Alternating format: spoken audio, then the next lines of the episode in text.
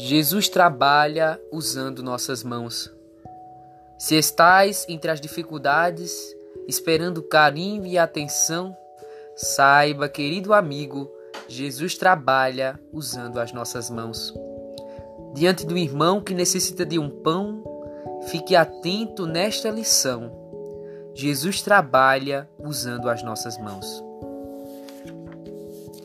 Perante o irmão pedindo perdão, tenha certeza, Jesus trabalha usando as nossas mãos.